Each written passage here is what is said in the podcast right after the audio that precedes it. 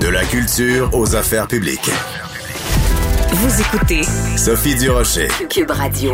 Alors depuis maintenant 48 heures depuis que le Journal de Montréal, le Journal de Québec a sorti cette histoire-là, l'histoire des influenceurs qui font la fête dans un vol de Sunwing, on ne parle que de ça.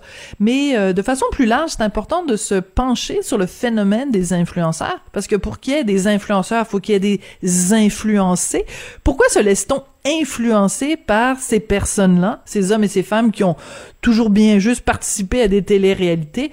On va parler de tout ça avec Anne-Florence Brouillard. Elle est directrice générale de l'agence Brouillard et elle publie ce matin dans le journal un texte d'opinion, un texte dans la section Faites la différence comprendre la valeur des influenceurs. Madame Brouillard, bonjour. Bonjour, ça va bien?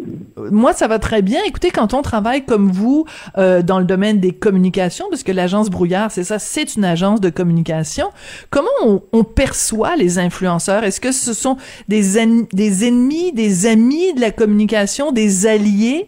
Euh, comment on les perçoit dans le milieu? C'est assurément des alliés. Nous, on travaille avec eux couramment depuis qu'il y en a de plus en plus. Là, il n'existait littéralement pas les influenceurs sur les réseaux sociaux il y a une dizaine d'années.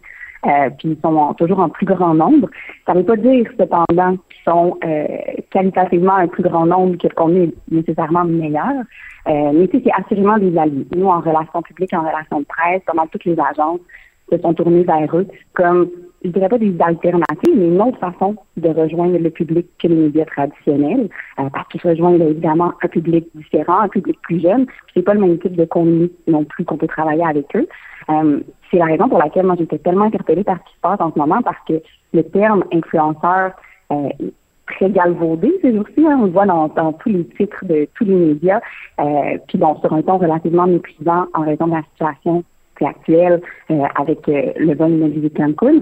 Mais étant donné que les gens ils, consomment le contenu des influenceurs couramment tous les jours, euh, je pense que c'est plus important aujourd'hui de faire une réflexion. C'est qu'est-ce qu'on consomme, c'est qui les influenceurs, pourquoi on consomme leur contenu, est-ce que c'est parce que c'est pertinent, est-ce que c'est simplement de la curiosité? puis nous, clairement, quand on est une boîte de com, on travaille avec eux couramment, mais on travaille pas avec n'importe qui, puis on encadre très bien nos relations avec eux également.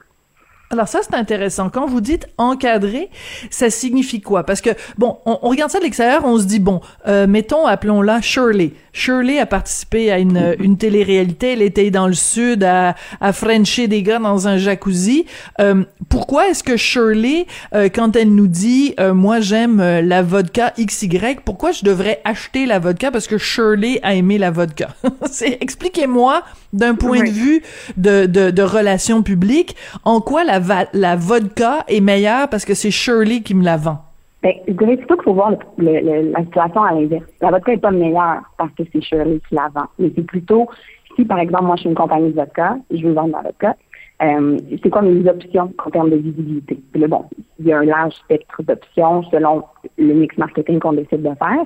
Euh, puis, ce qui a été admis beaucoup dans les dernières années, puis c'est pas pour rien que les plus grandes marques au monde euh, délaissent la publicité traditionnelle et travaillent beaucoup plus c'est positif ou négatif, chacun a son opinion sur les réseaux sociaux, mais également avec les influenceurs. D'ailleurs, on appelle ça le marketing d'influence. Euh, c'est parce que le public adhère plus à un message qui est véhiculé par un individu.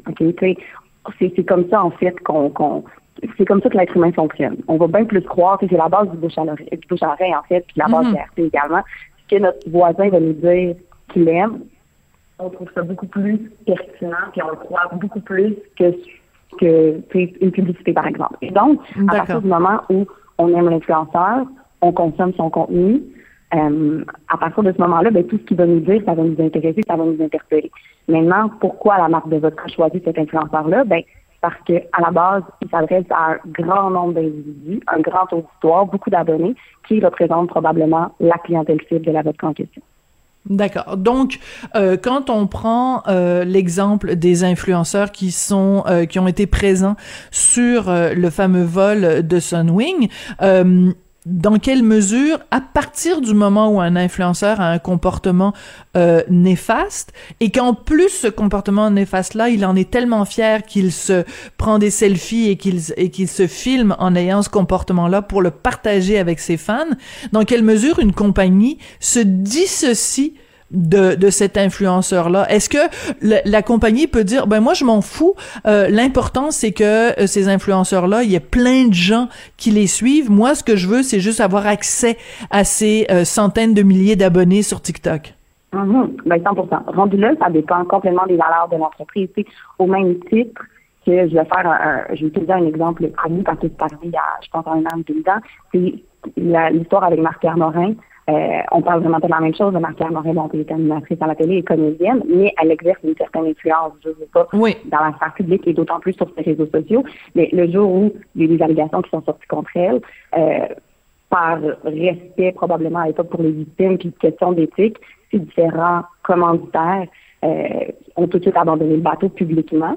Question d'image, question de relations publiques. Dans le cas présent, il faut quand même faire attention. Là, je donne cet exemple-là, mais qui est très, très loin de la situation actuelle. Les fameux influenceurs dont tout le monde parle, ils étaient, je pense, au compte de cinq personnes sur un vol de 100, 150 personnes, puis c'était pas des influenceurs les plus actifs non plus. Euh, et donc, je suis pas convaincue qu'il y avait énormément de contrats en cours ou si oui, probablement relativement peu. Donc, s'il y en avait, maintenant, c'est les entreprises qui vont prendre la décision publique ou pas de casser leur contrat avec eux. Rendu là, c'est vraiment une question d'éthique. Ça peut être une question vraiment de relations publiques, encore une fois, d'avoir l'air de casser le contrat pour, en, pour donner une bonne image, ou au contraire, ben, ça leur dérange pas. Puis si, par exemple, c'est n'importe quoi, mais une compagnie de vodka, ben là, dans les circonstances, ça pourrait même ce serait une mauvaise pub, mais ce serait un petit clin d'œil parce que ben, euh, l'influenceur en question peut-être vu la fameuse vodka dans l'avion. Je sais pas. Donc, le choix revient toujours à l'entreprise au final. Puis, évidemment, ben, nous, en tant que conseillers en communication, on peut les on peut les conseiller. Dans un monde idéal, on leur conseillerait de, de casser leur contrat avec l'influenceur, là, s'il agit de cette hmm. façon-là. D'accord. Euh, dans votre lettre publiée dans la section Faire la différence euh, du journal, vous soulevez un certain nombre de questions qui sont toutes plus pertinentes les unes que les autres. Vous dites comment bien choisir ce qu'on consomme, pourquoi encourager certains contenus et surtout choisir à qui souhaitons-nous donner la parole sur notre plateforme sociale? Euh, la question est très vaste en fait. Vous soulevez carrément une question de société. Euh, c'est un petit peu la question que je pose dans ma chronique du journal de Montréal ce matin. C'est ces gens-là ont du pouvoir. Pourquoi leur donne-t-on du pouvoir? C'est fascinant, ça, parce que c'est la curiosité rendue là. ça retourne à l'essence même de l'être humain. Euh, moi, c'est un peu le malaise que je vis présentement parce que, euh, les fameux influenceurs, encore une fois, en question, là, on parle de deux anciens candidats d'occupation double puis de trois candidats de l'amour sont des émissions générées par des médias, par des groupes médiatiques au Québec. Puis là, on s'entend que c'est les médias en ce moment qui mettent ça en grand titre, comme quoi les influenceurs bon, font la fête dans les airs. Euh, c'est les médias qui génèrent ces célébrités, ces fausses célébrités-là. Par la suite, c'est les médias traditionnels aussi qui finissent par les bâcher parce qu'ils ont ils, font des choses qui sont euh, qui ne sont pas idéales, qui sont pas correctes sur le plan éthique. Mais au-delà de tout ça, c'est le public, il consomme l'émission au départ, Ensuite de ça, le public suit l'influenceur parce qu'il est curieux, puis il, est curieux, tout simplement. Et donc, c'est aussi par la suite de la faute au public, si on donne autant d'importance à ces influenceurs-là. Fait moi, je le dis toujours dans mon environnement, puis à mes amis proches, la façon de consommer nos réseaux sociaux, parce qu'on en consomme tous, c'est complètement faux. Quelqu'un qui dit qu'il n'en consomme pas. Et les seuls gens qui peuvent se parler de dire ça, c'est ceux qui n'ont pas Facebook, Instagram, TikTok, ils sont plutôt rares. C'est souvent une, une position publique à la limite, même de, euh, on est fiers quand on n'est pas sur les réseaux sociaux parce qu'on est tellement marginaux. Euh, donc, tout le monde est conscient, tout le monde est curieux, mais jusqu'où va la curiosité? Euh, puis, tu sais, j'ai pas nécessairement la réponse, mais moi, je pense qu'il faut simplement être très, très, très conscient, en fait, de qui on choisit, à qui on choisi de donner la parole, tout simplement, et se rappeler que les influenceurs viennent évidemment pas tous des téléréalités, euh, mais au Québec, c'est assurément ceux qui obtiennent le plus grand nombre d'abonnés le plus rapidement. C'est logique parce que il y a média de match à la télévision, puis à partir du moment où tu apparais à la télévision, ben, mhm. les gens reconnaissent ton visage puis veulent te suivre tout simplement. Mais quand on se poser la question, est-ce qu'on on veut vraiment offrir autant de notre temps et de notre énergie, parce que c'est vraiment ça au final, à du monde qui ont décidé de créer une télé-réalité six mois après, un an après, ça sert à quoi? Est-ce que ces gens-là ont vraiment quelque chose à ajouter dans notre vie? Je pose la question, moi j'ai pas la réponse, c'est différent pour tout le monde, ça dépend de nos champs d'intérêt. Ouais, ouais, non, ce sont toutes euh, des, bonnes questions. Moi, ça me fascine toujours parce que je, je, le dis très honnêtement, je suis pas du tout, du tout, du tout, du tout une fan de, de télé-réalité, euh, d'aucune télé-réalité, peu importe la station où c'est, que ce soit dans l'Empire québécois ou que ce soit ailleurs, c'est pas quelque chose qui m'intéresse. Je, je, je, préfère lire lire un livre ou écouter des chansons de Léonard Cohen que de, que de m'asseoir devant une télé-réalité. Là, c'est personnel.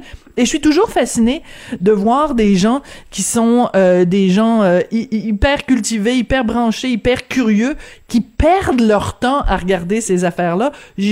C'est un phénomène qui me fascine. Mais après, il faut pas s'étonner que si euh, ces émissions-là font des codes d'écoute de, de, de, plusieurs centaines de milliers euh, de, de, personnes, faut pas s'étonner après qu'il y ait en effet des centaines de milliers de personnes qui suivent euh, Shirley sur, sur les médias sociaux. Ça vient avec, c'est tout à fait normal. Hein? Ah, ben absolument, absolument. Puis, c'est un peu dommage pour le métier de créateur de contenu puis d'influenceur. Les gens avec qui nous on travaille principalement au bureau, euh, c'est pas du tout des gens qui, ont fait des télé-réalités, ou si oui, qui se sont réinventés complètement par la suite, qui ont parti des entreprises, qui, qui ont plein de super beaux projets euh, et qui ont quelque chose à dire plus souvent qu'autrement, puis qui deviennent des créateurs de contenu qui sont nichés parfois dans la décoration d'intérieur, dans l'alimentation, dans la mode, euh, parce qu'il faut, faut le dire, c'est quelqu'un qui est testé en télévision, euh, qui est un peu dégourdi, puis qui a pas peur du risque, parce que c'est un risque d'aller faire une télé-réalité, mm-hmm. qui a une tête sur les épaules, ben pourquoi pas, c'est une belle porte d'entrée, surtout quand on a un autre projet par la suite. Il y a plein, plein, plein de belles histoires comme ça. Euh, puis il faut, faut les partager. Donc, vraiment, c'est ceux qui se démarquent positivement, ceux qui, ceux qui ont une, influence positive, parce que les influenceurs, je dirais pas qu'ils sont nécessaires dans la société, mais on, le constate en communication, que le message passe beaucoup, beaucoup plus directement quand il est même d'un individu euh, que d'un média tout simplement. Parce qu'on est, comme je disais un peu plus tôt, si on veut, c'est comme le, le bouche à l'oreille sur les stéroïdes, si on Tout à fait. sur les stéroïdes. C'est bon, c'est bon, on va se quitter là-dessus. Oui, oui, c'est bon, ça, des, euh, des euh, de bouche à oreille sur les stéroïdes, c'est ça qu'on va retenir.